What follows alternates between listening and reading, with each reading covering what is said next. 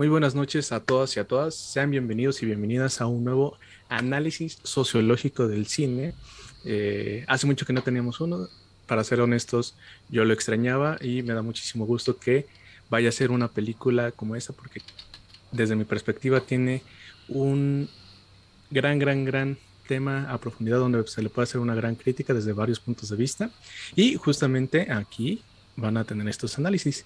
Eh, me voy a permitir presentar a este, nuestras dos invitados, dos invitadas para el análisis del día de hoy. ¿Va que va? Eh, está con nosotros la maestra Grecia Granados. Ella es licenciada en Derecho, también es maestra en Política Criminal, también es maestra en Psicoterapia, psicoterapia Psicoanalítica también es académica por parte del Departamento de Derecho aquí en la UAM Azcapotzalco, es litigante en materia penal y psicoterapeuta. Y también nos acompaña con nosotros Luis Alemán.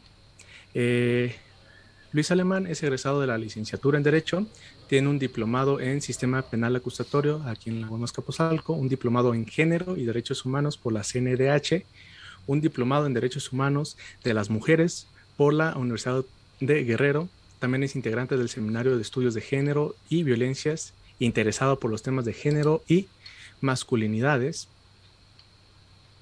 Y permítanme.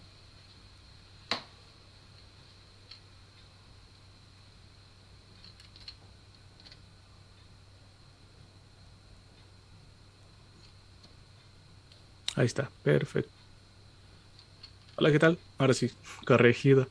Eh, me estaban comentando que no se escucha, en teoría ya se debería de escuchar. Hay una pequeña disculpa por eh, los inconvenientes técnicos. Comentaba que eh, es un gusto volverlos a tenerlos aquí a todas y a todas. Sean bienvenidos, muy buenas noches.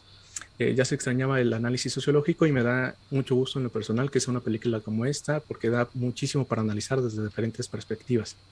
me voy a permitir presentar rapidísimo otra vez de manera rápida a nuestros ponentes. Una disculpa ahí por, por esos pequeños problemas, pero nos acompaña la maestra Grecia Granados, ella es licenciada en Derecho, también es maestra en Política Criminal, también es maestra en Psicoterapia Psicoanalítica y también funge como académica en el Departamento de Derecho aquí en la Guamas Capuzalco, es litigante en materia penal y psicoterapeuta.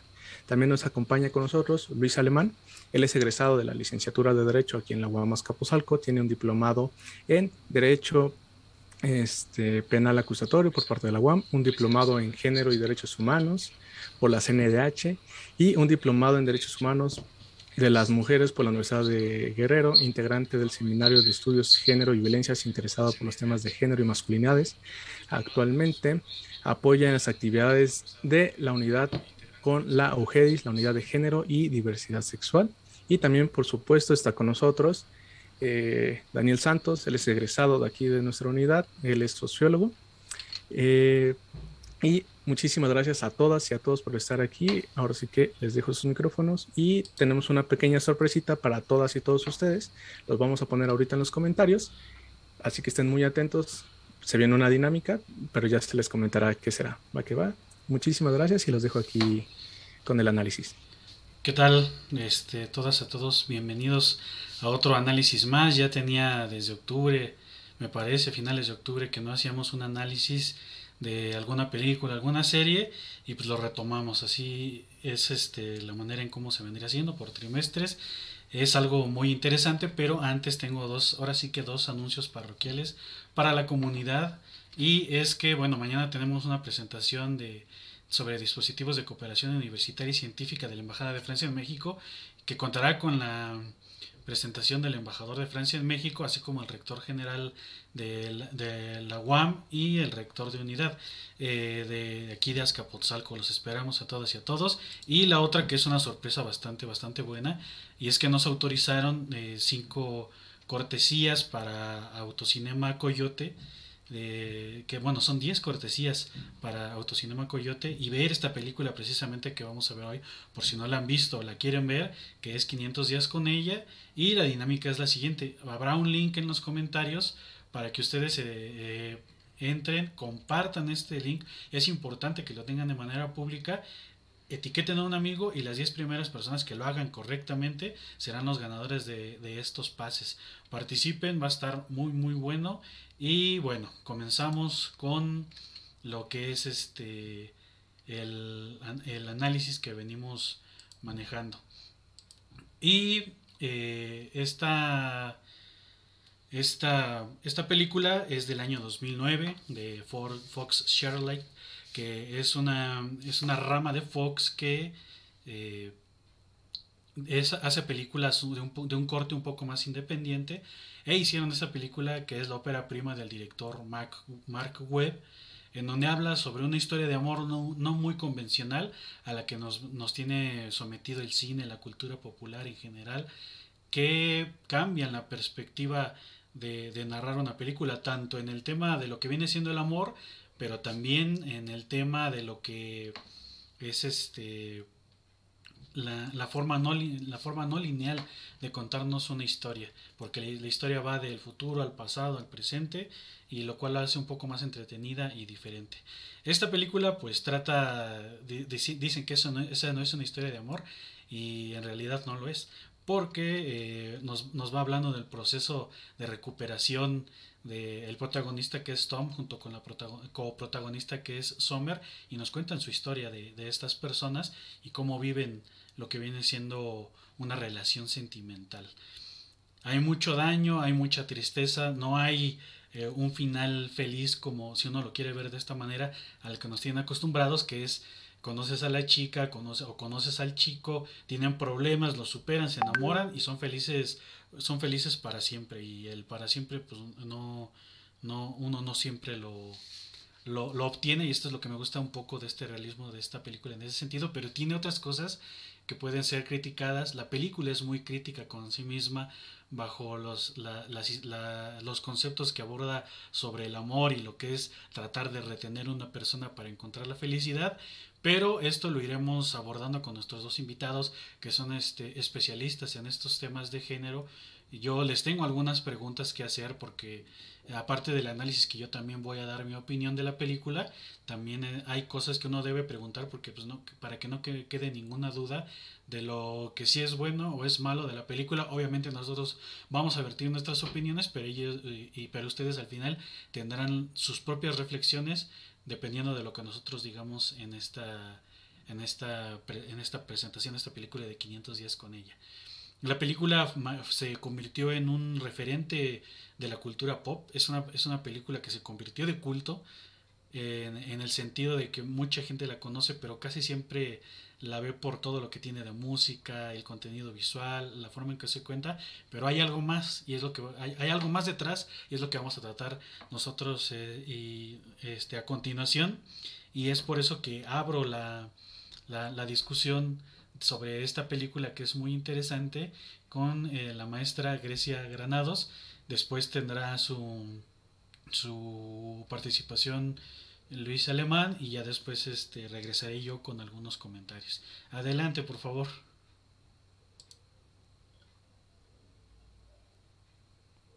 Hola, hola a todas y a todos. ¿Cómo están? Venimos aquí a hablar de, de Summer y de Tom, ¿no? De entrada abriendo como la discusión con la pregunta que podría ser obligada y que todos en algún momento nos hemos hecho, como quién es el malvado en la película, ¿no? O sea, la malvada es ella que le rompe el corazón, el malvado es él que es egoísta y que quiere que a fuerza tengan una relación eh, pues normal y como muy común y tradicional. Entonces creo que ahí hay que partir de, ese punto, ¿no? De, hablar a lo mejor si habría un malo o un bueno, o de hablar de responsabilidades y de responsabilidad afectiva, ¿no? Que creo que es donde nos falla por completo el protagonista y, donde se queda corto toma comparación de Sommer, ¿no? Entonces, eh, sería lo primero que yo, lo primero que yo quisiera eh, puntualizar o repasar es como las características que podría tener él de personalidad, ¿no? Porque sí, estamos acostumbrados a una comedia romántica en donde todo está bien, en donde todo se supera, en donde no hay obstáculo que separe a la pareja y, bueno, esta no es una de esas películas, ¿no? Aunque debo admitir que no es de mis favoritas, eh, justo por este formato que tiene de que va y viene, día 1, día 50, día 95 y así va, ¿no? Entonces, eh, Tom, poco autocrítica, súper dependiente, muy idealista, pero en un sentido positivo, incapaz completamente de asumir responsabilidades de los actos y de las decisiones, Y bueno, vemos que también como muy estricto en esta cuestión de, que él es heterosexual, ¿no? Y eso se marca cuando ella hace el comentario de que tuvo una pareja en el pasado que eh, fue una mujer. Y para él es como, wow, a ver, esa no me la sabía. Entonces, eso por un lado. Del otro lado tenemos a Sommer, que es muy reservada porque pese a ser una chica que se ríe fácilmente y habla con todo el mundo, reservada con sus sentimientos, que tiene claridad en lo que quiere que es libre completamente en tema de gustos sexuales y amorosos y que es muy desligada, tanto a los lugares como a las cosas y por ende a las personas, ¿no?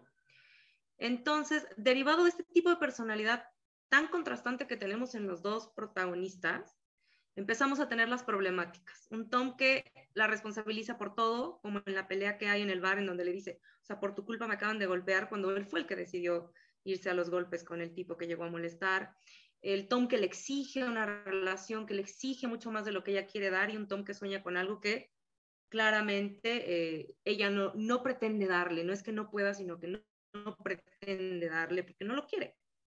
Entonces creo que el peor enemigo que tiene Tom en este caso son sus expectativas, que no están nada ajustadas a la realidad y nada ajustadas a lo que su pareja quiere, que eso es lo más importante, ¿no? Y de hecho hay una escena que a mí me gusta mucho en donde se marca como la expectativa de Tom versus la realidad y es muy triste verlo como pues no tiene nada de lo que, de lo que él se imagina o en su momento quiere. Y entonces, eh, en esta problemática que él se genera por estas expectativas, pues seguimos teniendo un personaje de Sommer que es honesto porque desde el inicio le dice, yo no quiero nada serio, que disfruta la sexualidad, o sea, que no se reprime y que por estas dos cuestiones que acabo de mencionar y un resto más es etiquetada. Porque entonces, como no tiene las expectativas normales que la sociedad pensaría que una mujer debe tener al hablar del amor, entonces es lesbiana, porque no quiere un novio, o entonces es un hombre, porque el hombre es este referente hegemónico que tenemos en la sociedad patriarcal, ¿no? O sea, es que como si no eres la loquita que quiere tener novio todo el tiempo y que se siente sola y desamparada, entonces eres un hombre o eres lesbiana. O sea, hay un etiquetamiento, evidentemente el etiquetamiento siempre es negativo, ¿no? Entonces, eh, pues vemos esto por lo que tiene que pasar eh. Y todo esto lo reduzco a qué? Al amor romántico, esta idea que tenemos eh, de un amor que genera identidades para la mujer, porque al hombre lo deja muy libre para disfrutar, pero a la mujer le genera ciertas identidades y ciertos roles que son bien específicos. Y entonces hablamos de un amor romántico que es fiel, que es monogámico, en donde hay roles, uno cuida y provee y el otro es cariñoso y, y cuida, pero en otro sentido, y en donde hay títulos porque eres o mi esposa o mi esposo, o mi novio, o mi novia, o mi que eres, ¿no? Entonces, bueno, todo esto se da en este contexto de amor romántico que definitivamente, como ya se ha visto en otras eh, conferencias que se han dado eh, por esta cuestión de 14 de febrero, pues ya se ha hablado de lo dañino que es. Y entonces, siguiendo con este amor romántico, en donde tenemos una doble moral constante, porque por un lado el hombre sí puede querer, ser, querer, querer tener solo una ondita de un rato sin que sea algo tan denso y entonces la mujer comúnmente es como amor, así es que apenas te hablan y ya te quieres casar y, ¿no? en, cambio en esta película comúnmente la reacción que genera es como, oh, pobre Tom, mira, no lo quiere, ay, no, le rompió el corazón, él tan bueno que es, ¿no? O esta idea de los hombres buenos existen, pero las mujeres como hombres se los acaban. O sea, dejan de existir por mujeres como ellas. Entonces, eh, hay una doble moral muy marcada, es desigual 100%, o en el tema de género es completamente desigual el amor romántico, por eso es que es tan peligroso y por eso es que se genera tanta violencia dentro de este amor romántico. Pero, ¿qué es el amor? O sea, hablando de que el amor romántico, que esto y que el otro, ¿qué es el amor? Tendríamos que preguntarnos primero, ¿no? Y entonces aquí tendríamos que entender el amor como este constructo cultural que cambia de sociedad en sociedad y de tiempo en tiempo y además de persona en persona. Entonces la cuestión se complejiza aún más. Porque es como, ¿qué sociedad? ¿De qué sociedad estamos hablando? ¿En qué tiempo estamos hablando? ¿Y de qué persona estamos hablando? Pero al final sí es un constructo cultural y social que genera eh, diferentes cuestiones que, que, son ahorita que vamos a resaltar porque son de importancia, ¿no? Como la sociedad determina qué es el amor y cómo se vive el amor. Y eso es importante. Por eso es que películas como estas nos causan tanto escosor y nos llevan a ponernos del lado del que no necesariamente es la víctima, ¿no? Porque se trata de dos adultos tomando decisiones y de un hombre que sufre y sufre y sufre en una relación donde la mujer no le da lo que quiere, pero no se va. Y él dice, ¿no? O sea, no eres la única que toma decisiones aquí, ¿no? Pues también tú podrías. Lo que pasa es que lo que tú quieres no lo vas a encontrar aquí. Y eso es muy fuerte, sobre todo cuando nos remitimos al final de la película que ella le dice, ¿no? es que un día me desperté y estaba segura de lo que nunca estuve segura contigo.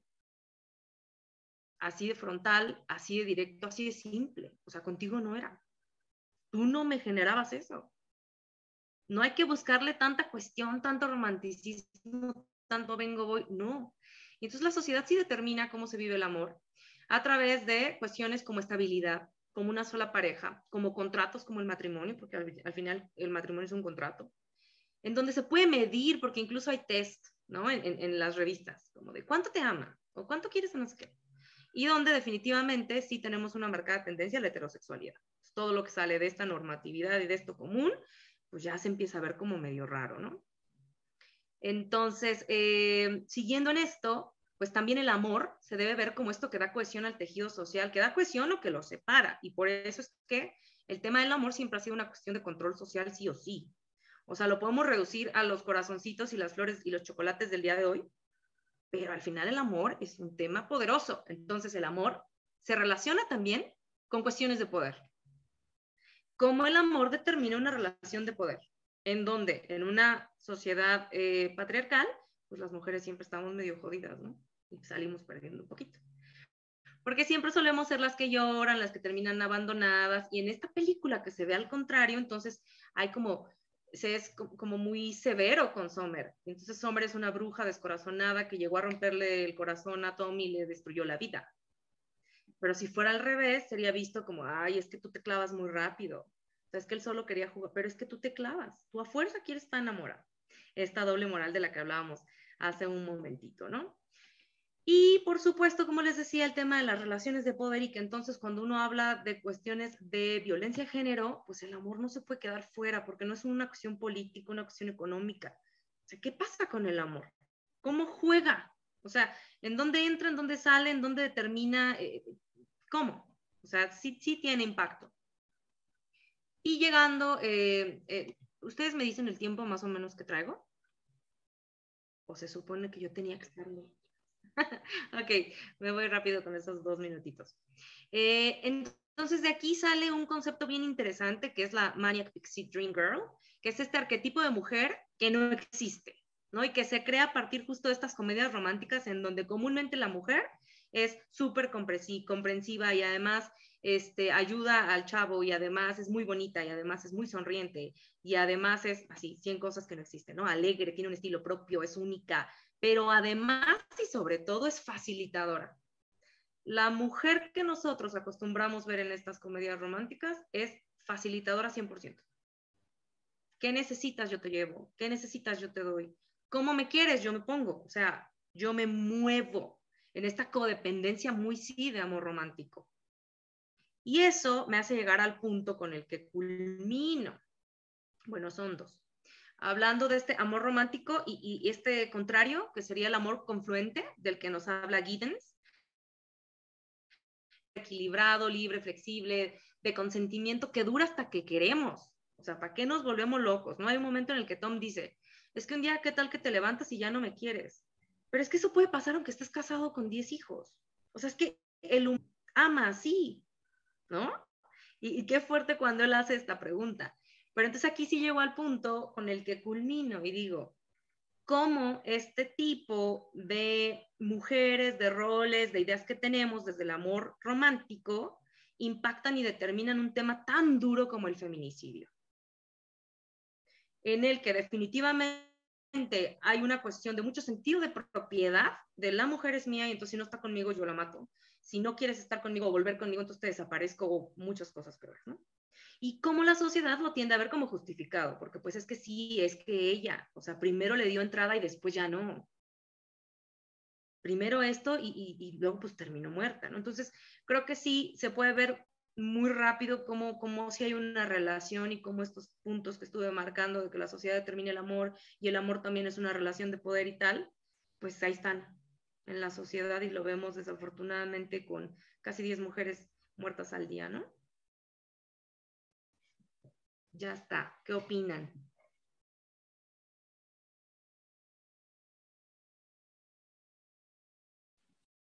Muchas gracias, Dani. Pues primero agradecerte la oportunidad, la invitación, no solo a ti, sino también al equipo de Guamedia por eh, considerarnos para entrarle a estas reflexiones, ¿no? A este análisis que se hace de la, de la película 500 días con ella. Quiero eh, primero hacer algunas advertencias la, y una confesión. Eh, es la primera vez que veo esta película. Cuando me invites a analizarla, me propuse verla de dos maneras. Primero, eh, disfrutarla, eh, sentirla, eh, dejar que el, consciente y la construcción de emociones que somos, pues se dieran a flor de piel, ¿no? Permitirme sentir esa em, em, empatía por este hombre soldado caído, ¿no? En, esta, en, este, en este proceso de conquista de una mujer que es tan libre, tan autónoma, pero a la vez tan mala, ¿no? Y posteriormente, cuando hago este análisis, recapitulo, me regreso a algunas escenas de la, de la película para tratar de hacer un contraste desde la perspectiva de género, desde todos estos, desde todas estas herramientas teóricas basadas en la epistemología del feminismo que nos han dado los estudios de género, ¿no? Eh, decirte que en primer momento eh, estos temas del amor romántico y de la violencia en el noviazgo eh, forman parte de mi particular interés. generalmente pudiera en alguna ocasión generar alguna contradicción, ¿no? Luego, luego nos cuestionan bastante por qué, o en mi caso particular, por qué un hombre y por qué abogado hablando de estos temas, ¿no? Es como una contradicción hasta biológica, ¿no? No, pero eh, es justo lo, la reflexión con la que cerraba la maestra Grecia. Lo cierto es que esta justificación del amor en muchos casos es es una de las razones del género del tipo penal del feminicidio, pero además es eh, el sustento por el cual se ejercen muchas eh, situaciones de violencia en diferentes espacios. Veo eh, en esta película bastante interés, sobre todo, y eso es un, un, indicador bastante importante, pues en toda la chaviza, ¿no? yo hablaré en esta intervención de dos formas. A quienes no la han visto, les invito a que la vean desde esta forma, sin hacer ningún eh, juicio de valor, y a quienes ya la vieron, que se permitan eh, hacer estas reflexiones, ¿no? Eh, es, una, es una, para empezar, es una pareja justamente, ¿no? Como ya se mencionaba, heterosexual, eh, eh, lo cual nos, nos, indica un paradigma hegemónico ya de entrada, ¿no? De, de, cómo se construyen las relaciones en esta sociedad, ¿no? Cómo está puesta la dinámica, pues no hay entrada a algo más que se aleje de la heteronorma. Posteriormente podemos ver también que eh, nos va dando como que algunas pautas en el nombre, ¿no? 500 días con ella, nos pudiera esperarse que es una película donde va a estar, wow, eh, bomba, ¿no? Se van a ir de viaje, van a un se va a disfrutar, todo esto que esperamos y que quizás también como usuarios, como espectadores, idealizamos a partir de un nombre de la película la realidad es que nos encontramos con una eh, experiencia de vida totalmente distinta a la que acostumbramos. Vemos a, un hombre que sufre por amor, pero que no sabe comunicar sus sentimientos, que tiene eso para no solo sino también para relacionarse con las otras nosotros. Vemos a un hombre que eh, ejerce una, una masculinidad eh, con un riesgo, eh, lo podemos ver en los términos. Perdón, ¿sí se escucha bien? Pensé que me, como que me congelé. Ok, bueno. Y, justamente, y es así como eh, inicio a ver esta película. Una de las primeras frases que me marca y que me llama la atención es cuando le pregunta a Tomer, ¿qué somos, no? ¿Qué está sucediendo entre nosotros? Pregunta que comúnmente telenovela en las canciones, en las a las mujeres, ¿no? hacia dónde vamos, eh, construyendo y, es lo que constantemente estamos viviendo, andamos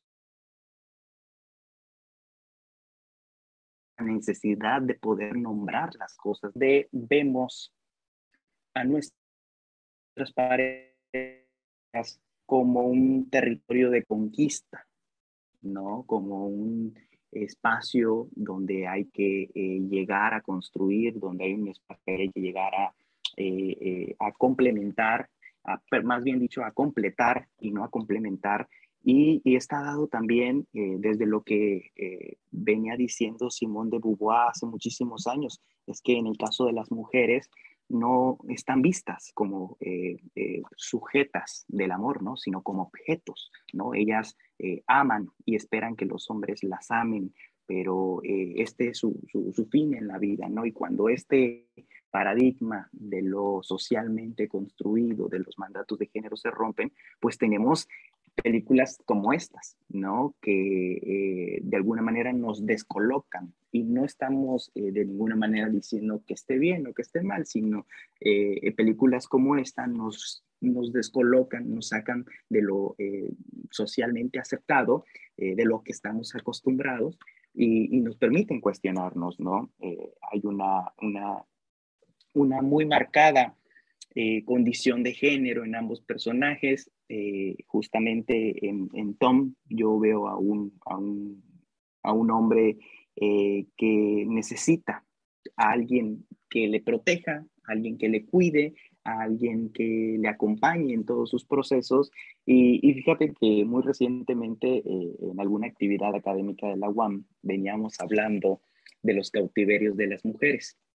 Algunos de ellos es muy interesante, es el cautiverio de las madres esposas, aunque las mujeres eh, no ejerzan maternidad, sus hijos sí la ejercen sobre sus parejas, es algo que Tom espera de Sommer y que Sommer no se lo da, ¿no? Eh, veo a a una pareja con, con, con bastante claridad. Veo a Somer eh, consciente de lo que quiere en una relación amorosa, más allá también de lo que no quiere, ¿no? Lo que no quiere es Tom. Eh, y bueno, eh, en primer momento quiero dejar como esas reflexiones que son, que son las, las más importantes. Gracias, Luis. Eh, bueno, ahora de, mi parte para comentar la trama de, la película y cómo se puede analizar desde diferentes perspectivas, lo que a mí me gusta es que la película te ofrece un contexto de cómo es que llegaron a, esa parte los, los protagonistas. Este Tommy Sommer nos ofrecen una, una retrospectiva, un recuerdo de cómo es que cada uno llegó a la construcción del amor desde sus propias eh, experiencias de vida. En este caso, Tom te ponen que vio la película del graduado, que te ponen que vio muchas, este, que estuvo muy influenciado por la música, que ha estado bastante, eh, bastante tiempo en contacto con, con lo que nos ofrecen y nos dicen lo que es el amor, pero no, no siempre es la realidad, porque nos lo disfrazan y nos lo ponen de una manera muy melosa, ¿no? Pero también está la, perspectiva de Sommer, donde te dicen que eh, viene de una, de una familia disfuncional donde sus padres se divorciaron y en el momento en que ella se entera de esta situación de, decide cortarse el cabello, que precisamente es lo más bello que, que, le decían que tenía, ¿no? Y cuando uno ve este, este o sea, que este trasfondo de las personas de los, nuestros dos protagonistas, pues va viendo cómo es que esto influencia, puede influenciar la manera en cómo ellos ya de maduros eh, van procesando la, forma en cómo ellos creen que, es el amor, ¿no? Es, Sommer definitivamente, es una, una mujer que es bastante clara, muy libre y que no está atada a estos modelos eh, disfuncionales de lo que es el amor, porque ella ya, vio, ya comprobó que que lo tradicional no funcionó con sus padres, ¿no? Y por eso prefiere vivir su vida completamente libre, sin ningún tipo de, atadura eh, en las relaciones, y por eso ella vive de manera libre. Tom no es un esclavo de, estar buscando constantemente lo que le dicen, lo que le, dicen que es la felicidad y la, la forma en cómo uno debe enamorarse y vivir el, el, enamoramiento, ¿no? Y e, en, esa, en ese sentido la película es muy clara. La película también me gusta que es muy, muy reflexiva eh, sobre sí misma, cuando te, eh, los mismos protagonistas te dicen, Estoy estuviste mal influenciado por, por esta, este constante bombardeo mediático de cómo debemos sentir. Y hay una parte muy clara que ya dijo esta Grecia, hay una parte que, que, es de las fundamentales de la película, que es cuando van al, al bar, que están hablando y le dicen, no, ¿tú qué crees que es el amor? Eh, no, pues yo creo que es esto. Y el Tom dice lo más meloso que se puede, ¿no? Que casi, casi que cuando lo ves lo puedes sentir y si lo puedes sentir eh, todo puede ser posible. Y Sommer dice, no, es que el amor es como Santa Claus, este, no existe, pasa esto, pasa el otro. Y inmediatamente el otro, el compañero de Tom, le dice, dice, él es su nombre. Dice, e, e, ella es su nombre. Y ah, porque su perspectiva de, del amor, de lo, de lo que ella está mostrando que en lo que cree, pues básicamente es lo que pone en un hombre que siempre, de, lo que siempre hace, ¿no? Que va de lugar en lugar buscando el amor y si lo encuentra bien y si no, pues ya tuvo una aventura de paso, ¿no? Y ahí es, es muy, muy, deja muy claro cómo tienen esta, esta percepción los hombres, en este caso el compañero de Tom, que es el que es el más sincero y dice, pues es que eh, bajo la, bajo la percepción que ella tiene del amor, es hombre, no hay más. Y Tom, pues como que se toma la misión de, salvarla, ¿no? Dice, no, pues es que ella no cree en el amor y yo voy a hacer que crea en el amor, pero el amor que él cree que es el que debe de sentir y, eh, lo que debe de sentir ella. Y, es un, y, a, a, Sommer le, le atrae, ¿no? Eh, que porque le va siguiendo la corriente, lo anima más, el primer beso que se dan es porque ella toma la iniciativa, ¿no? Y lo desea, pero al mismo tiempo como que hace una mirada así como de que um, también tengo que tomar la iniciativa yo en esto. Y pues él no, él es muy cobarde en, en aceptar lo que siente, pero a tal grado que ella siempre tiene que tomar la iniciativa. Y pues ella no es un rasgo que se le haga atractivo eh, como persona, pero definitivamente pues quiere divertirse y puede creer que él es una persona que le puede proveer de, de esta diversión que, que buscan. Un personaje también que se me hace muy interesante es la hermana de este, de este Tom, porque Tom al, principio te dicen, yo soy de esta, su hermana es más, mucho más chica que él, ¿no? No es la diferencia como tienen la mayoría de 2, 3 años, 5 o a lo mucho, no, aquí ya se ve que es una, son como de 15 años, ¿no? Eh, la, la, diferencia de edades entre Tom y su hermana, y su hermana tiene una visión completamente diferente del amor, y hasta parecería que es, bueno, no, no parecería, es más sabia que Tom al momento de tomar las decisiones y las reflexiones a tal grado pues que llega en bicicleta sola, eh, no sé qué tanto tuvo que atravesar, y le dice a Tom, ¿qué pasó? Y le dicen sus amigos, pasó esto, esto, esto y esto. Y le dice, tiene, es que, dice, es que no quiero que, este, quiero recuperarla, no, quiero superarla, quiero recuperarla. Y su hermana le dice, pues es que no tienes que superar nada, tienes que seguir adelante, esto no funcionó. Y toda la le dice, toda la basura que has querido por mucho tiempo, pues no, es, no te funcionó para encontrar a la, a la mujer que querías. Y él dice, no, pues es que le gusta la misma música que yo y tiene estos temas en común, pero pues eso no simple, no, las partes complementarias no creo que siempre tenga que ver con que te guste lo mismo. Igual y lo complementario es que te enseñe lo que tú no sabes. Y Tom es, es, precisamente lo que no entiende. Pero aún así Sommer como que le da varios chances, como que de ponte las pilas. Yo siento que ella sí veía mucho más en él de lo que él mismo veía en sí mismo y quería explotarlo y sacarle todas, todas estas, estas ideas, pero pues nunca pudo, ¿no? A tal grado pues que lo, que, que lo, lo, lo abandona, lo deja, pero porque ella busca algo completamente diferente. Y, y, la, y, todos estos personajes, estos detalles son los que me gustan, lo que hacen la construcción de, la película. Y bueno, en sí como película, cuando uno construye sus personajes, el mundo que se desenvuelven, darles un, un trasfondo como les dio Mark Webb en esta historia, pues es, es bastante interesante. ¿no? A mí me gusta, me, me, me, plantea varias cosas que, que se me hacen que pueden dejar reflexiones bastante ricas, que nos pueden hacer... Eh, cambiar algunas perspectivas. También hay una parte muy interesante de la película donde eh, este Tom, pues, bueno, ustedes ya lo dijeron, ¿no? Le pregunta qué somos. Y pues ella dice, pues nos estamos divirtiendo, no necesitamos una etiqueta para disfrutar más este el momento, la vida. O sea, si le dice ella que son novios van a disfrutar más, pues lo dudo mucho, ¿no?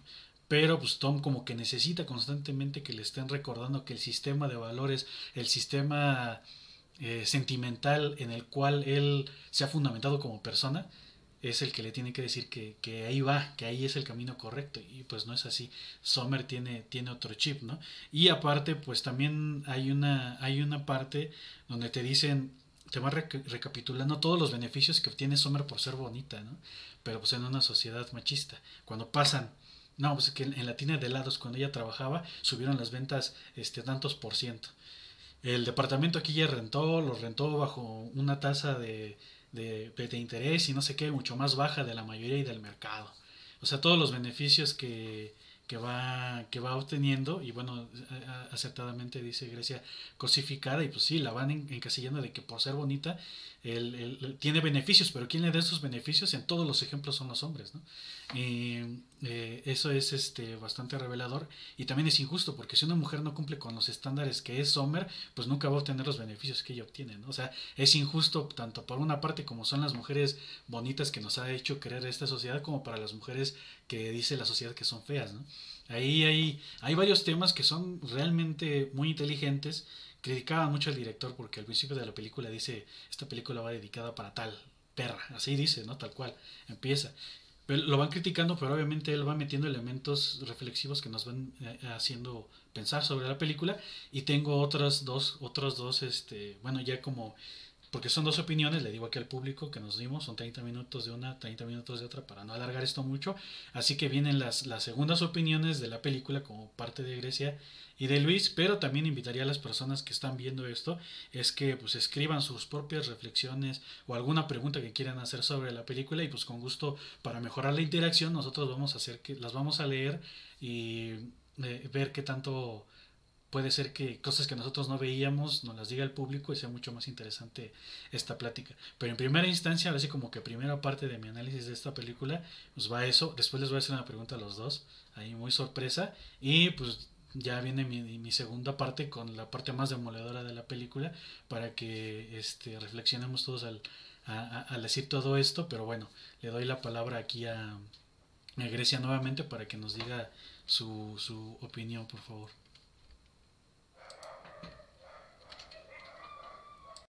todo lo que acabas de decir es muy cierto, ¿no? Esta parte de cómo la cosifican y, en los helados, en el camioncito, en todas partes. Y a mí me llama mucho la atención cómo cuando la mujer no entra en el estándar que se marca, que debe tener para amar, pues hay todo tipo de adjetivos. Adjetivos que no existen para los hombres, ¿no? Porque no, tú lo acabas de decir, o sea, perra no tiene la misma interpretación que decirle a alguien perro es completamente diferente. O sea, el ejercicio de la sexualidad, el libre ejercicio, ejercicio de la sexualidad para un hombre es como wow, mientras para la mujer, bueno, tiene todo tipo de, adjetivos bastante este, subidos de tono, ¿no? Entonces, eh, en este caso, en la película, ella es completamente lo contrario a lo que debería ser esta mujer, que yo les decía, este arquetipo, que incluso tiene un nombre. Eh, no, o sea, ella vive tranquilamente la sexualidad, ella dice, hoy no quiero nada, pero pero después ejerció su derecho de poder decir, me quiero casar. O sea, porque soy libre de, de, decidir con quién sí, con quién no, que creo que nos lleva a un punto bien importante que es el tema del consentimiento. Que hay tanta cuestión ahí que se le dan vueltas y que es, es, es una cosa de libertad. De poder decir, yo ejerzo mi derecho de estar con quien yo quiero, de dejar de estar con quien ya no quiero estar, y de quedarme para siempre si es que se puede y si es que el otro o la otra quiere, con, con, él, ¿no? O con ella, o con ella. Y que nos pesa mucho como sociedad, sobre todo en, en, toda la región y como país periférico que somos, porque al final sí lo somos, nos cuesta mucho. O sea, todo el tema de decisión de la mujer causa escosor. De cómo me visto, de a quién amo, de cómo lo amo, de si tengo un hijo o no tengo un hijo, de si me acuesto con 50 o me acuesto con dos. La decisión de la mujer pesa. O sea, a la sociedad patriarcal le cuesta mucho trabajo y se puede ver de diferentes, de diferentes formas, ¿no? Y entonces aquí, eh, creo que yo el tema que más resalto es la responsabilidad, reitero, la responsabilidad afectiva que no tiene Tom, no se hace cargo de sí mismo, no se hace cargo de sus sentimientos, aunque debo decir que a mi parecer, en su momento Sommer también me parece un poco ambigua, porque si bien es muy clara y dice yo no quiero nada serio, por el otro lado como que sus actos eran como que decías, mm, ¿de qué va? Y les digo que tengo una hija de 18 años y estábamos viendo la película juntas y me dice, es que mírala, o sea, es que ella también como que muy cariñosa y muy así, y yo decía, bueno, pero es que en todo caso ahí la responsabilidad sigue siendo de Tom, porque entonces yo me acerco y digo, me estás confundiendo porque estás actuando de una manera contraria a lo que dices, pero hablo. Entonces el tema de la comunicación es crucial, porque a partir de lo que yo comunico y de lo que yo siento es lo que voy a obtener. Y nos vamos a ahorrar muchas cosas. Si desde el inicio decimos, yo quiero una relación así, ¿me la puedes dar? Súper. ¿No? Bueno, pues yo me muevo. Pero en vez de culparte eternamente del, el malvado o la malvada que fuiste en mi historia de amor, pues yo asumo que tuve muchas alertas rojas, ¿no? Estas ondas de, la, el red flag, pues sí, ahí están. Y no las quieres ver. Y entonces después es un trabajo que sí se tiene que hacer para poder asumir en hasta dónde fue el otro y hasta dónde fui yo. Y eso es bien importante.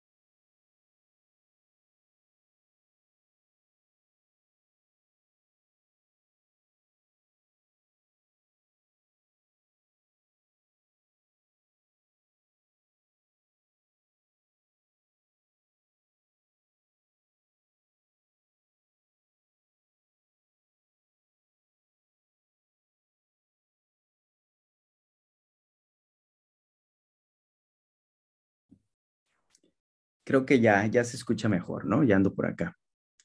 Gracias por la paciencia. Sí, es eh, justamente me hago eco de las, eh, tanto de tus reflexiones, Danis, como, como las reflexiones de la maestra Grecia.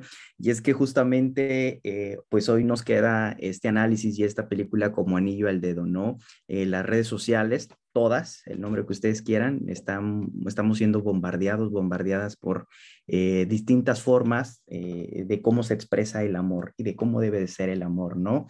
Eh, y es, y es muy, muy, muy interesante el cómo esta significación del 14 de febrero se ve materializada en, chocolates, en rosas, en flores, en, en, cenas románticas, que no sabemos si le significan o no le significan a la otra persona, ¿no? No sabemos eh, si son de su agrado, no sabemos si le gustan las flores, no sabemos si sufre una alergia al chocolate, ¿no? Tan, tan simple como ello que a veces eh, eh, nos van construyendo socialmente, que vamos replicando todo lo que vemos y esperamos tener una respuesta favorable de la otra parte. Esperamos que la otra parte disfrute lo que para nosotros es amor, ¿no? El hecho de que yo me desviva y te entregue, eh, no lo sé, eh, un, un, ramo enorme de rosas con, con, una botella de vino, con un chocolate, con algo muy rico para disfrutar una, en una tarde-noche en la playa, quizás para la otra persona no le significa. Y esos procesos de desilusión son los que eh, nos terminan construyendo y diciendo justamente lo que ya nos comentaba la maestra Grecia, que eh, los hombres buenos acaban por mujeres que no los valoran, ¿no? Eh, y es muy interesante porque hoy podemos hacer muchas reflexiones, podemos hablar del amor.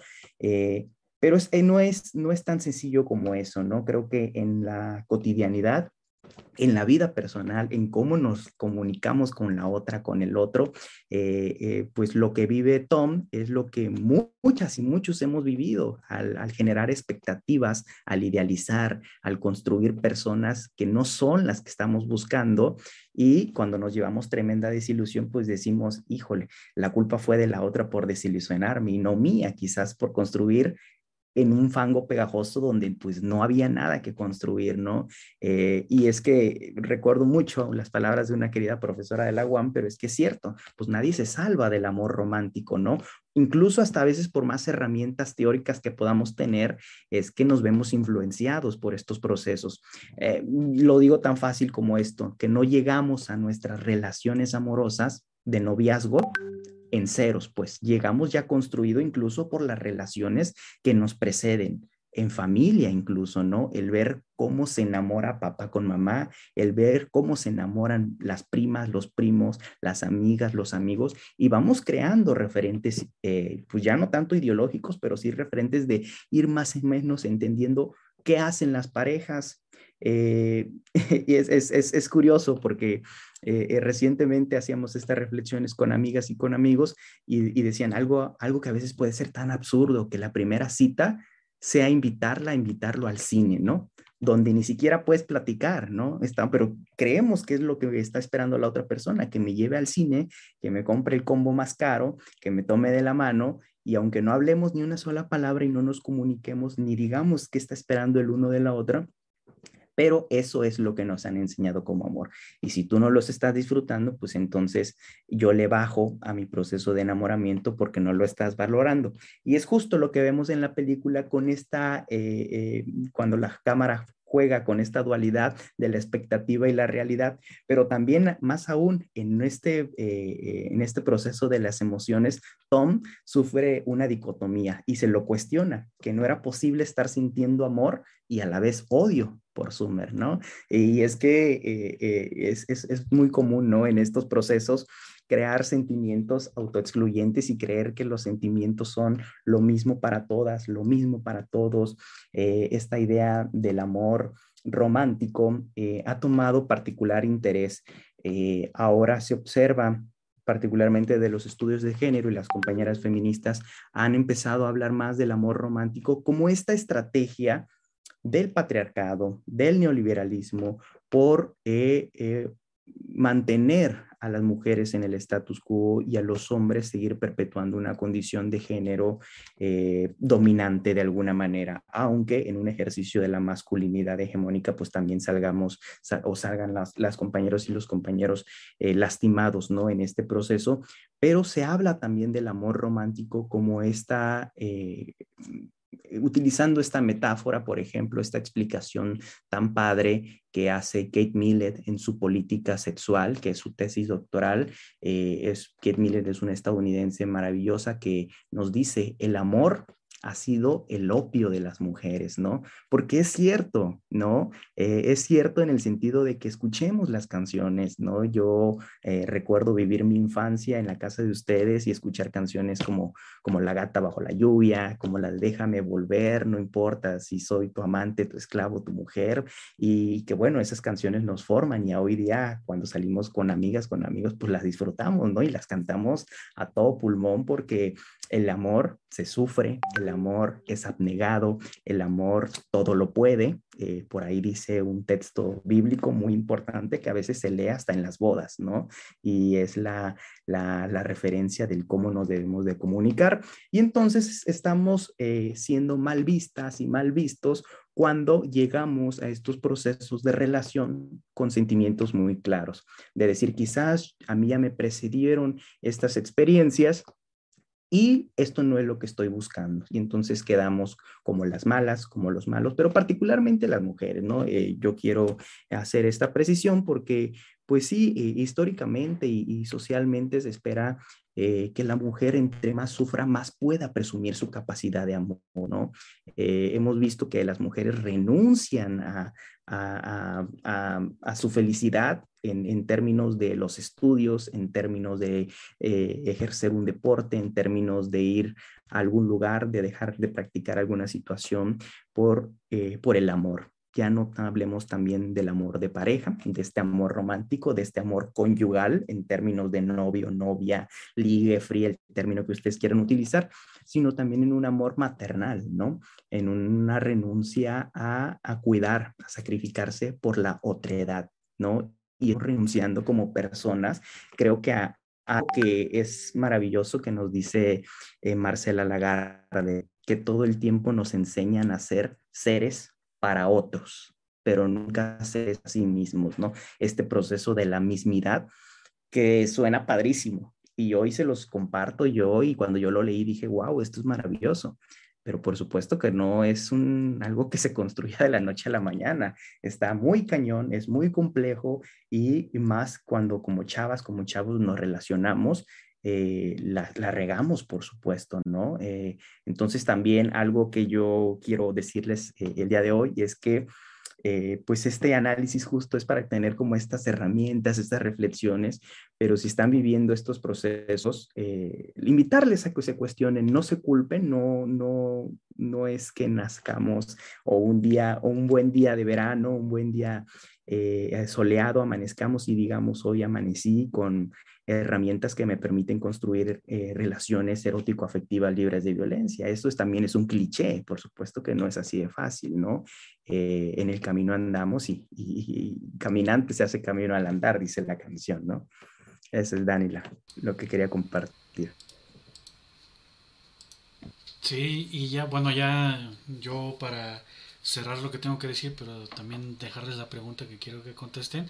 Bueno, comento que hay gente que ha hecho sus comentarios como Coronel Montserrat que dice cuando Sommer habla de sus ideas, el amigo de Tom le dice que es hombre, nunca dijo es libre o que es independiente, eso sí es cierto.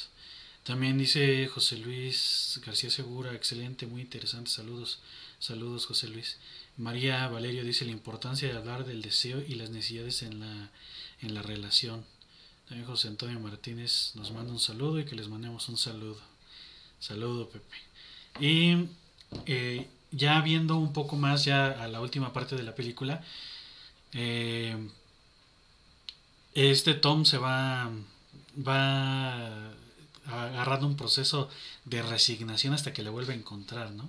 Y él cree que es el encuentro soñado como en cualquier película en donde puede, bueno, es la oportunidad de poder retomar el amor que había perdido de esta, de esta mujer y ella pues lo trata bien, ¿no? Pues porque a final de cuentas sabe que es una buena persona y que lo estima, pero pues él nuevamente malinterpreta todo, ¿no? Y es cuando dice, como Grecia comenta, que se empieza a hacer las expectativas en contra de las realidades. Pero también siento que Sommer al momento de ver que no entendía, pues eso iba a ser un, golpe eh, fuerte pues para que dejara de, de, pensar todas estas cosas que tenía en mente, ¿no? Y también una cosa muy interesante cuando, que, que, ahorita me, me, recordó que quería comentar es este cuando le dicen la parte de que ah, es que tú piensas como hombre, ¿no? También muchas, muchas veces nos la, la misma familia tradicional, todas, estas, todas estas ideas, eh, ahora sí que religiosas, en donde la sexualidad solo se, ejerce en el matrimonio y si no lo, y si no lo ejerces en esa etapa, este, estás haciendo mal, se han permeado y evolucionado de una manera en que si un hombre lo hace, pues está bien, pero a las mujeres como que nos las alejan de esta parte de querer una, una, una relación solo, solo sexual y sin ser estigmatizada, ¿no? La ven mal. Y cualquier persona puede ejercer este, esta cosa en, cualquier momento que, que quiera, siempre con, con precaución y todo lo que uno debe tener en mente, pero pues no, no podemos renunciar, nos, nos obligan a renunciar a nuestros deseos con tal de satisfacer y cumplir normas que nos dijeron desde hace mucho tiempo y que no se me hacen justas, ¿no? Nos privan de nosotros mismos. Y hay una, esta parte de Tom me, me llama la atención porque le da dos golpes. Uno cuando es que lo invita con la expectativa y contra la realidad. El otro, eh, este golpe de realidad es cuando se lo encuentra, ¿no? Y le dice, es que tú tenías razón, pero no de la manera en como tú, tú lo imaginabas y lo idealizabas. El amor sí existe, pero obviamente nosotros elegimos con quién tener ese tipo de amor. No lo vamos a tener forzosamente con los que creemos que, que así es, ¿no? Y ella dice, es que me dice, yo, yo, y dice Tom, yo es el que estaba mal. Dice, no te estabas bien, solo que pues no era yo la indicada. Y dice, pero pues es que nunca quisiste ser la novia de alguien y ahora eres la esposa de alguien. Y le dice, pues es que con él me sentí más segura de lo que nunca me sentí contigo. Y ya este, la película en ese sentido es, es, se me hace realista, se me hizo muy adelantada para que hacernos pensar, es provocativa. Yo pienso que la película es provocativa pues, para que se den cosas como esto, o la gente se saliera del cine y empezara a platicar, oye, ¿cómo viste esto? ¿Qué opinas? Es que estuvo medio duro, bla, bla, bla, bla. Y esas películas son las que me gustan, las que te hacen pensar, reflexionar sobre lo que uno mismo cree. Y eh, el final, este Tom eh, parece que entiende las señales, ¿no? Cuando está con esta chica en el lobby para conseguir el trabajo. Y él como no siente que sea la misma vibra de como la que tuvo con Sommer, pues se va, pero en un momento se queda pensando y la voz en off del narrador dice, es que no debemos atribuirle un sentido eh, súper amoroso, este, universal, increíble, algo que es un simple evento terrenal. Disfruta tu vida y acércate a conocer a alguien nuevo sin creer que es, es este, porque tuvieron algo en común, vaya a ser algo algo duradero, el amor verdadero, ¿no? O sea, también por muchas veces en estar buscar, buscando el amor verdadero y, y, solo empeñarse en eso, pues se pierde las oportunidades de tener otro tipo de relaciones que le puedan nutrir y ayudar a crecer como personas, ¿no? Y hay una parte que a mí sí me causa mucho, que me dejó pensando mucho y que comentó Grecia que su hija le comentó es que ella pues es que es así y así. Tom, hay una parte de la película pues donde se le, se, le mete el diablo y le pega a un tipo que estaba molestando a, a esta Sommer, ¿no? Y la única manera en que sabe reaccionar, bueno, sí habla con él, pero la única manera en que encuentra para, para hacerlo entender es, es por medio de la violencia. Se van a casa y él le dice, y ella está, él, él está riendo, ¿no? Se siente bien triunfante y siente que tuvo un gran momento ahí de, para contar en su, en su vida algún día, pero Sommer le dice, oye, ¿por qué hiciste esto? Pues es que te estaba defendiendo. Dice, pues es que no necesito que, que me defiendas. Yo le dije que no quería nada y pues lo abrí, ¿no? Y él dice, no, pues es que yo hice esto por ti, que no sé qué, no sé cuánto. Y en ese momento Tom como que toma una posición en donde dice, ¿sabes qué? Esto ya no está funcionando para mí, eh, no me gusta lo que está pasando y se va. Y está agarrando el teléfono tentado a llamarle, ¿no? Pero él dice, no, sabes qué, no, no le voy a hablar porque pues no, no, esto no funciona, no funcionó para mí, ya no le voy a marcar. Pero ¿qué pasa inmediatamente en la, en la escena siguiente que donde está lloviendo y todo el drama visual que uno puede tener en una película el cliché de romance, ¿no? Está lloviendo y llega Sommer. Y llega y le da un beso. Se abrazan y tienen, ya vienen a tener intimidad, pero ahora la tienen a otro nivel. ¿Y qué pasa inmediatamente de este nivel de intimidad? Bueno, estamos hablando de sexo, ¿no? No hay que también irnos por las, las ramas, ¿no? Y ella le dice, ah, pues que sabes que esto y el otro, disculpen, bla, bla, bla. Se meten a hablar y al, día siguiente ella ya se abre más, ¿no? Y le dicen, no, pues yo tuve un novio que le dicen el Puma y ahí te dicen por qué le dicen el Puma y otras cosas, ¿no? Que, también tuvo experiencias con una chica. Él piensa que es un chico, esa escena es muy graciosa, ¿no? Él piensa que es un chico eh, sobre una foto, recortan la foto y se ve que es la chica con la que tuvo la experiencia romántica, ¿no? O sea, Sommer ya, ella ya, ella no, no quiere tener límites al experimentar lo que es el amor, pero lo que a mí me causa mucho, mucha, mucho escosor en esta escena es que Tom por fin decide terminar, está decidido, pero llega Sommer a, a, a, recuperarlo, porque de alguna manera ahí sí no le entendí, yo sí dije, ¿por qué lo hace? O sea, ¿cuál es la finalidad de por qué ella regresa? Y, y ella sabía que no era la persona indicada y que solo quería divertirse, pero o sea, o no quería estar sola, o quería seguir intentando, no sé, pero esa escena como que ahí hubiera terminado la película, pero no termina por una acción que toma ella, ¿no? y, y, todo vuelve a empezar eh, ahí en la película. Pero esto me recuerda una anécdota que tenía una amiga, pero bueno, esto ya tiene muchísimos años, en donde había un tipo, este, que siempre, la, eh, siempre le hablaba y todo, y ella siempre se quejaba, es que es bien encimoso, es que quiere conmigo y pues no, no, no, no va a pasar nada de eso. Y yo le dije, bueno, entonces, ¿por qué dejas que él esté ahí? Y lo que me comentó ella, la respuesta que me dio, sí me dejó así de verde, ¿qué, qué, qué, qué onda, no? ¿Qué está pasando? Y ella dice, le dije, pero ¿por qué estás con él? O sea, ¿por qué pasa esto? Dice, es que Dice, pues para mí, dice, las mujeres necesitamos, necesitamos sentirnos queridas y pues él es, él es esa persona que me hace sentirme así. Dije, pero, pues, o sea, él, él, sus intenciones son otras. O sea, ¿qué pasa? Dice, bueno, pues ves para divertirme un rato. Yo sí dije, bueno, entonces, ¿qué, qué onda? Y lo relaciono mucho con, con Sommer, ¿no? En esta escena. No sé, esta es, esta es una pregunta, bueno, que yo considero más o menos fuerte. Se la quiere hacer a cualquiera de los dos. Ahora sí, cualquiera contéstela. Y bueno, antes de que les pase la palabra otra vez, invito a la persona que siga comentando. Me gustaron los comentarios que pasaron ahorita. Y si hay más, pues podría ponerse más, más interesante la, interacción. Así que quien ustedes guste de, contestar esto que planteé, ¿qué opinan? Yo tengo algo que... Por eso es que al inicio decía como el tema de quién tiene la culpa, quién es el malo, ¿no? La mala.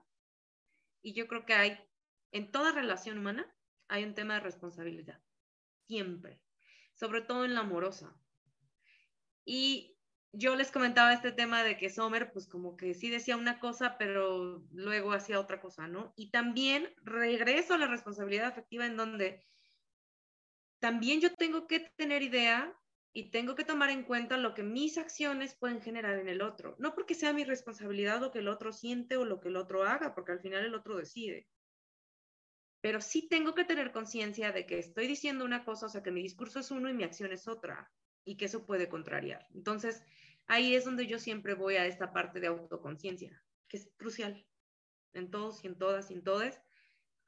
¿Qué hago yo? ¿Qué, qué, qué genera en el otro? ¿Qué genera en mí? ¿Cuál es la consecuencia? Y, y, aprender a partir de eso, ¿no? Pues porque tampoco vamos por la vida siendo perfectos, como dijo hace rato Luis, se la vamos a regar y vamos a darle bien buenos consejos a las amigas, a las amigas, a los amigos, y mañana vamos a ser nosotros los que vamos a estar ahí en la situación y, es como, ok, el chiste es aprender, aprender de lo vivido, bueno o malo.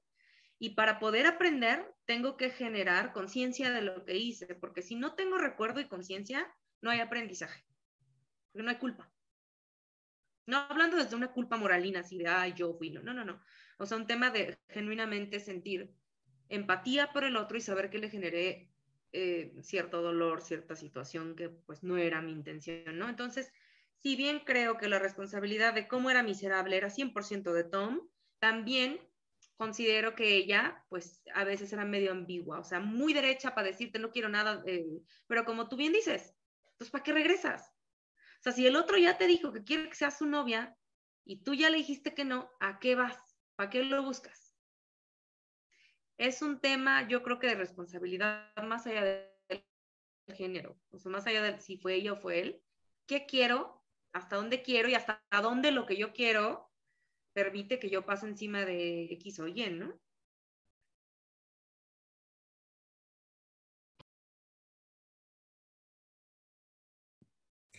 Es, bastante interesante y bastante curioso porque también eh, no sabemos eh, con quién nos estamos relacionando. Muchas veces el hecho eh, de darle un apapacho a alguien, el hecho de eh, dedicarle tiempo a alguien pudiera significar lo máximo, ¿no? Pudiera significar la muestra de amor más grande para la otra persona, porque no sabemos desde dónde se está relacionando, no sabemos eh, cuál es su pasado, qué es lo que le antecede, y a veces, pues ahí es donde también la, la regamos, ¿no? Y creo que es ahí también donde a veces en el caso de, muchos compañeros, pues tienen una habilidad bastante poderosa para identificar las deficiencias en su pareja, ¿no? Es como de decir, no, pues eh, esta mujer está carente de amor, ¿no? Por ahí más o menos eh, eh, es donde se ejerce la, la dominación y analizando, por ejemplo, casos de violencia por razones de género, es donde vemos ya en el, casi en el feminicidio, cuando analizamos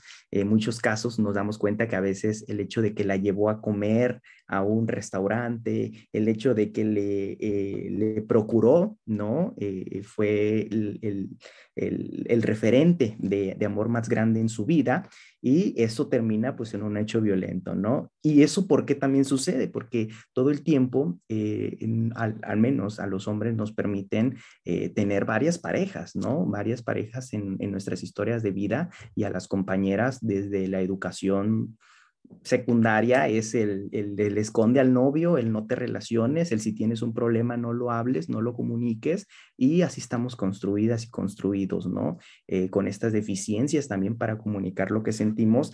Y quiero eh, mencionar dos cosas interesantes que se me fueron en, en estos comentarios, pero que creo que son muy oportunas.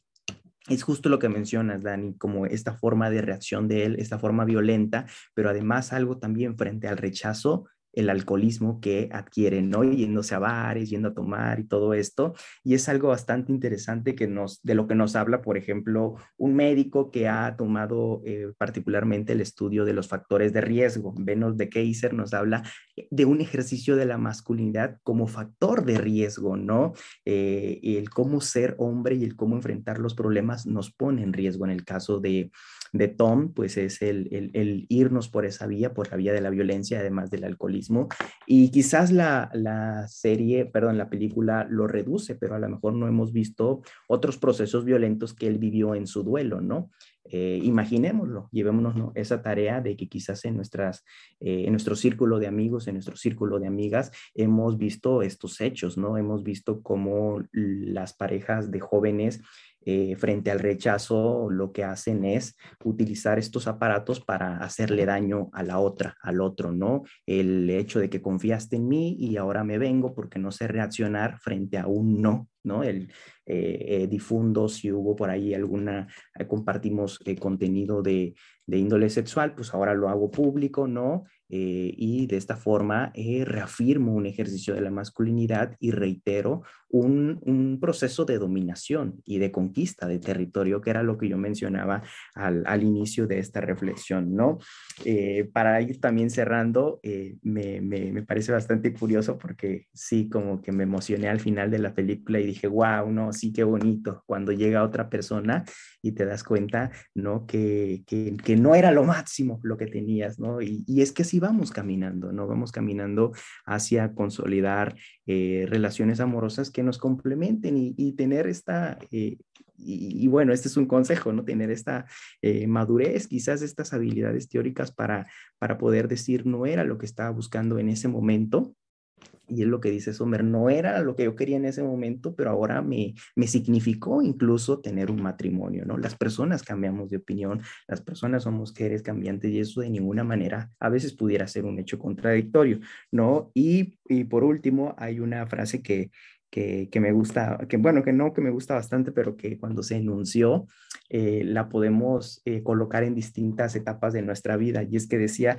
que el océano está lleno de peces, ¿no? Eh, muchas veces podía ser ah, incluso hasta una frase peligrosa en tanto a una cuestión machista, pero lo cierto es que eh, estamos en ese camino, ¿no? De, buscar eh, las personas que nos significan, las personas que nos eh, comparten nuestros mismos intereses, nuestros mismos fines culturales, y hacia allá vamos. Y yo creo que mm, vimos en Sommer una mujer libre, una mujer segura, una mujer con, decisión.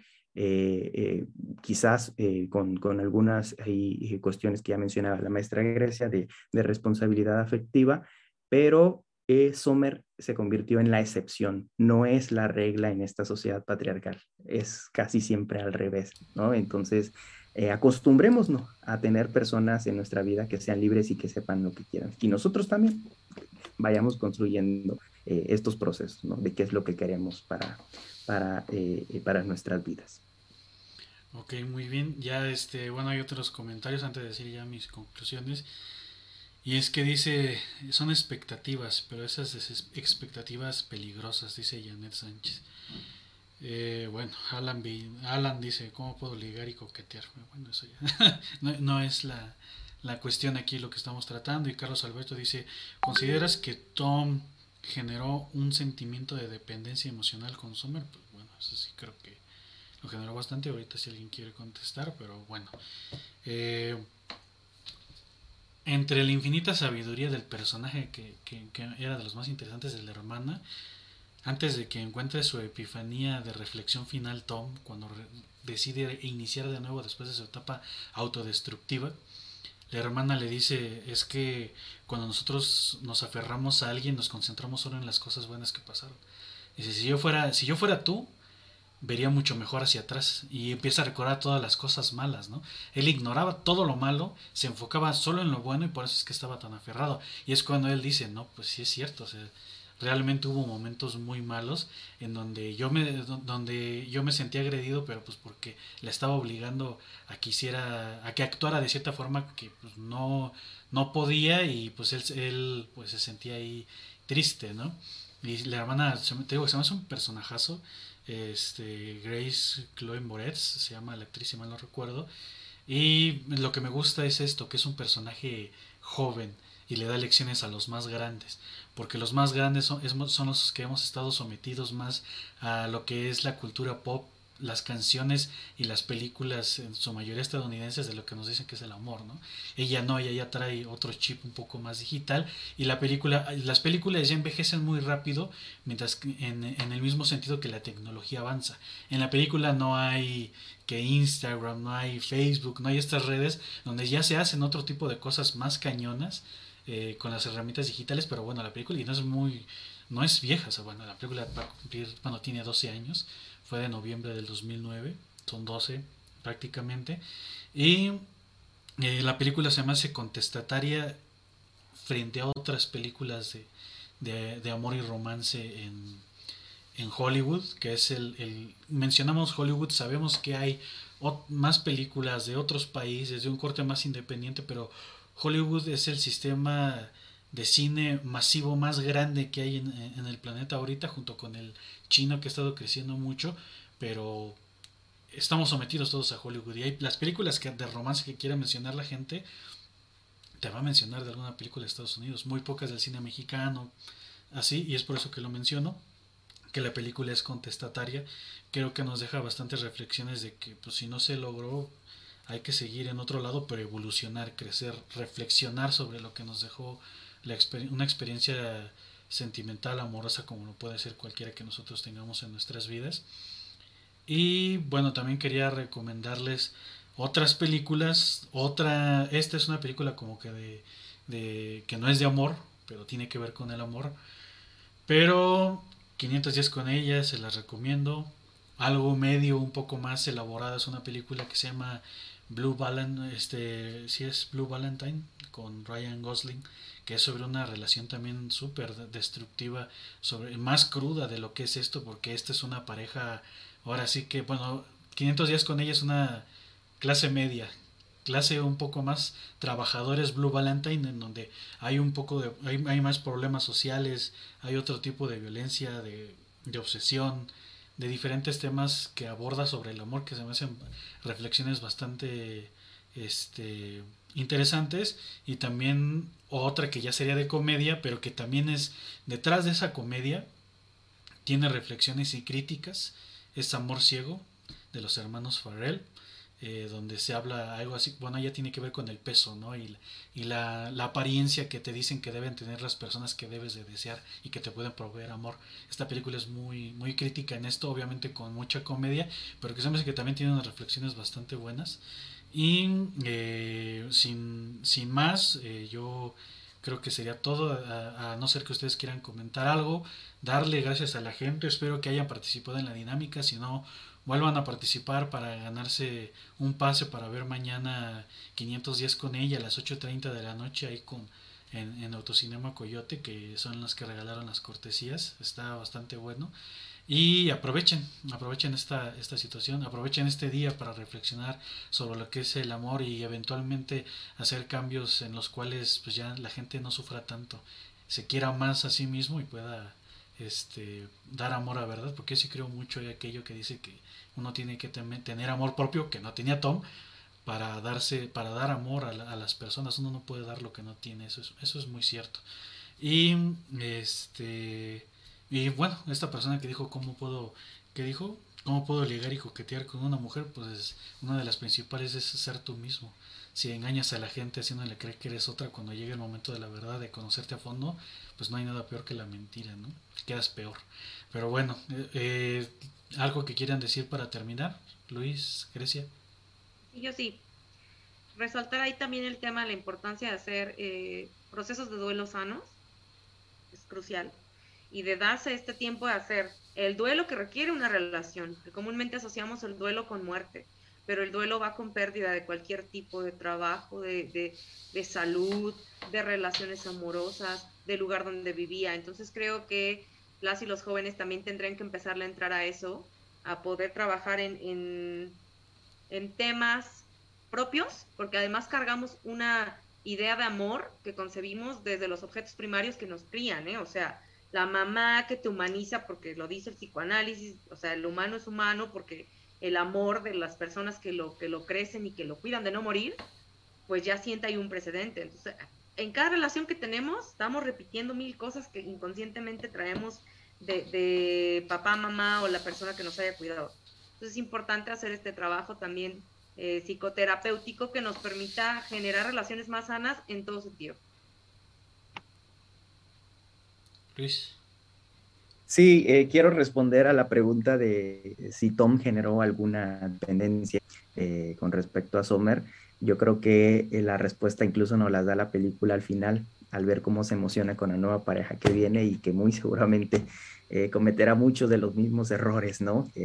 Con tantito, es lo que yo mencionaba, con a veces con un apapacho, uf, se, se va, se va, se va de boca y, y, y va a repetir otra vez esto mismo, porque, eh, pues sí, esto es lo que necesita Tom, algo que siempre le reprochaba a Sommer era su formación como arquitecto y que no la aprovechaba, ¿no? Y que se dedicaba a algo mínimo, ¿no? Esta eh, eh, incapacidad quería atreverse, ¿no? Para cambiar esta incapacidad para los cambios que tenía Tom, ¿no? Y bueno, eh, eh, eso para cerrar nada más invitarle a todas y todos a que eh, sigan leyendo, sigamos estudiando, sigámonos cuestionando todos estos procesos. No es fácil y si en el camino se equivocan, pues no se juzguen, ¿no? Me decía una querida amiga que entre más aprendía luego de estos temas, más culpable se sentía porque era, estoy adquiriendo herramientas que a veces no las estoy utilizando. Entonces es un proceso, no, no es, no es tan sencillo. Quien les habla, por supuesto, también eh, eh, comete estos errores, cae en el amor romántico, por supuesto, eh, en querer que hoy me mandaran un desayuno bonito, ¿no? Como dicen los chavos, en, en, querer un ramito buchón, ¿por qué no? Porque así nos, nos bombardean las redes sociales, ¿no? Y a veces nos hacen quererlo y desearlo, ¿no? Entonces, pues desearles una, una rica velada a todas y todos y agradecerles por escucharnos. Gracias, Dani, también gracias. Okay. por la reflexión. Ya este, como final, dice María Valerio, también considero que esta necesidad de sentirse querida es un constructo social bien cabrón, que persigue el género femenino porque si no se le considera como amargada, no deseada. Bueno, más aún, ya hasta los familiares tienen un término, ¿no? Que te dicen el dejado. y dice Angie LC, algunas recomendaciones similares de este tipo de películas, bueno, ya las dije, las, las vuelvo a decir, que es esta, 500 días con ella, eh, Blue Valentine y Amor Ciego, se me hacen unas películas también ahí bastante reflexivas, otra un poco no tanta reflexivo como un poco más de época, hay una película que se llama Cold War de Pavel Pawlikowski, ahí sí son personas que siguen el amor, pero en, en, el transcurso de 20 años hay unas desviaciones tremendas que, te hacen pensar también, ¿no? ¿Qué es el amor? Ahí que incluido hijos. Es una película bellísima. Este Cold War, ahí se la recomiendo también mucho. Bueno, dice Angie, gracias por sus recomendaciones. Y bueno, sería momento de cerrar esto. Sigan aprendiendo, la verdad es un tema este, complejo. También cuando algo está muy interiorizado en la cultura es muy difícil cambiarlo. Eh, no se desesperen las personas que quieren lograr un cambio y, y, también las personas que quieren hacerlo, pues también es algo que va a tomar mucho tiempo. Desgraciadamente sí es, los grandes cambios tardan mucho, mucho tiempo en concretarse, más cuando están anquilosados en, en la cultura de, de, las personas. Pero bueno, gracias por vernos. Nos vemos este trimestre que va a empezar, va a haber muchos. Les adelanto que va a haber uno que se llama Petróleo Sangriento, ese va a estar buenísimo. Y también vamos a rehacer otro otro análisis sociológico. Esta vez, bueno, el pasado lo hice solo, pero también quiero compañía. Me gusta que las personas tengan algo más que aportar aparte de lo que yo tenga que decir. Y bueno, ahí los dejo en, en palabras de Dani Pérez, que va a decirnos algo. Y sin más, muchas gracias, que estén muy bien, celebren del 14 de febrero como ustedes quieran, responsablemente, por supuesto. Y hasta pronto. Hasta pronto.